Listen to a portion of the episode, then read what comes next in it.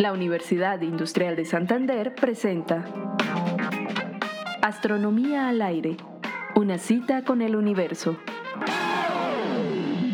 Wie hätte er eine bedeutende Entdeckung machen können? Einstein war ein fauler Hund. Nota del traductor. ¿Cómo haber hecho un descubrimiento importante si ese tal Einstein era un perro flojo? ¡Epa! Einstein, un perro flojo. ¿Quién en su sano juicio pudo haber pronunciado esa insensatez refiriéndose a uno de los físicos más importantes de la historia? Bueno, lo dijo uno de los matemáticos más importantes de la historia. De esto queremos conversar, de Einstein, Minkowski y la historia del perro flojo. Demos algo de contexto a la historia. Estamos en los últimos cuatro años del siglo XIX, cuando las líneas de mundo de Albert Einstein, Mileva Marici y Hermann Minkowski se cruzaron en el Politécnico de Zurich, en Suiza. Minkowski fue profesor de la joven pareja de enamorados. Hay que decir que Minkowski no tenía buena fama entre los estudiantes, pero hay que decir también que Einstein no solía asistir a sus clases, que prefería saltárselas y estudiar por las cuidadosas notas del futuro matemático Marcel Grossman, su compañero y gran amigo. Al final del curso, en 1900, Mileva no aprobó el examen oral. Minkowski la calificó con una nota muy baja y solo Albert pudo graduarse. No había muchas razones para que Einstein y Minkowski tuvieran la mejor de las relaciones. Sin embargo, irónicamente, un sutil hilo que enlazaría sus nombres estaba comenzando a tejerse. En 1905, Einstein concibe una teoría revolucionaria, la relatividad especial, y resuelve así un problema apremiante de la física de la época. Las matemáticas usadas por Einstein eran elementales. En esa época el gran físico mantenía que las matemáticas debían ser apenas una herramienta utilitaria para el físico, pero sin competir con su intuición. Eso explica en parte por qué se saltaban las clases en el Politécnico. Minkowski comentaría, la profunda teoría de la relatividad presentada por Einstein es matemáticamente torpe. Y estoy en una buena posición para afirmarlo, porque fui su profesor hace algunos años en Zurich. La educación matemática del joven Einstein no era muy sólida. Era un vago y no tenía el menor interés en las matemáticas.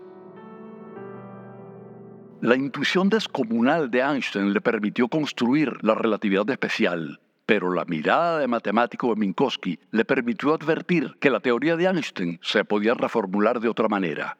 La velocidad de la luz permitía concebir al tiempo como una cuarta dimensión, además de las tres dimensiones usuales del espacio. La relatividad, basada en una geometría cuadridimensional, era más universal, matemáticamente más poderosa y más elegante.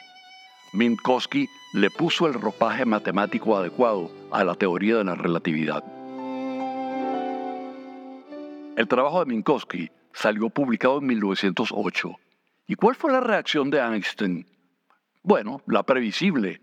Seit die Mathematiker in meine Relativitätstheorie eingedrungen sind, verstehe ich sie selbst nicht mehr. Nota del traductor. Desde que los matemáticos invadieron mi teoría de la relatividad, yo mismo no la entiendo. Curiosamente, Einstein, tan lúcido él para capturar con profundidad los conceptos físicos fundamentales, no entendió nada erró el punto, reflexionó fuera del recipiente, prejuiciado sin duda por la opinión que tenía su antiguo profesor y descartó por irrelevante y oscura la noción de una geometría de cuatro dimensiones. En septiembre de 1908 hubo un congreso científico importante en Colonia. Minkowski exclamó en su charla de apertura, Señores, los puntos de vista sobre el espacio y el tiempo que deseo exponerle son radicales.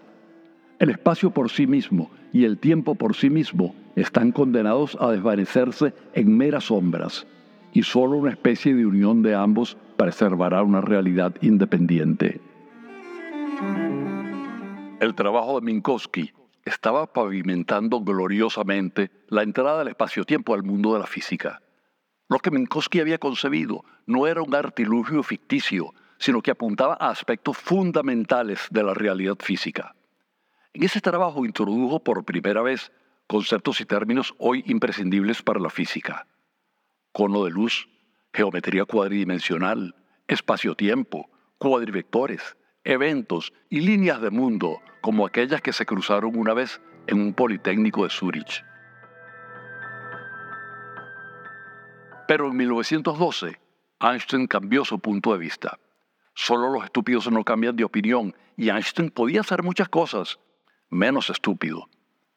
En trance de construir la relatividad general, se dio cuenta de que la clave estaba precisamente en la geometría del espacio-tiempo y agradeció y reivindicó las ventajas de la formulación de Minkowski. Ese año le escribió a un amigo, He ganado un gran respeto por las matemáticas, cuyas partes más sutiles las había considerado en mi ignorancia como puro lujo. Comparado con este problema, la relatividad especial es un juego de niños. Minkowski no pudo disculparse con Einstein por haberlo llamado perro flojo. Había muerto en enero de 1909, a tres meses de la conferencia de Colonia. Einstein, por su parte, escribió en su autobiografía que tuvo excelentes profesores como Hermann Minkowski. Einstein no vio a tiempo la universalidad del enfoque de su profesor, por inercia de la tradición. Minkowski no supo ver el talento escondido de un alumno ausente y distraído, por aplicarle raseros tradicionales. Sin embargo, los dos ganaron glorias con las indulgencias del otro. Hoy sabemos que nosotros y la realidad física vivimos en el espacio-tiempo de Minkowski. Su nombre quedó inmortalizado gracias a Einstein, porque perro que ladra de último, ladra mejor.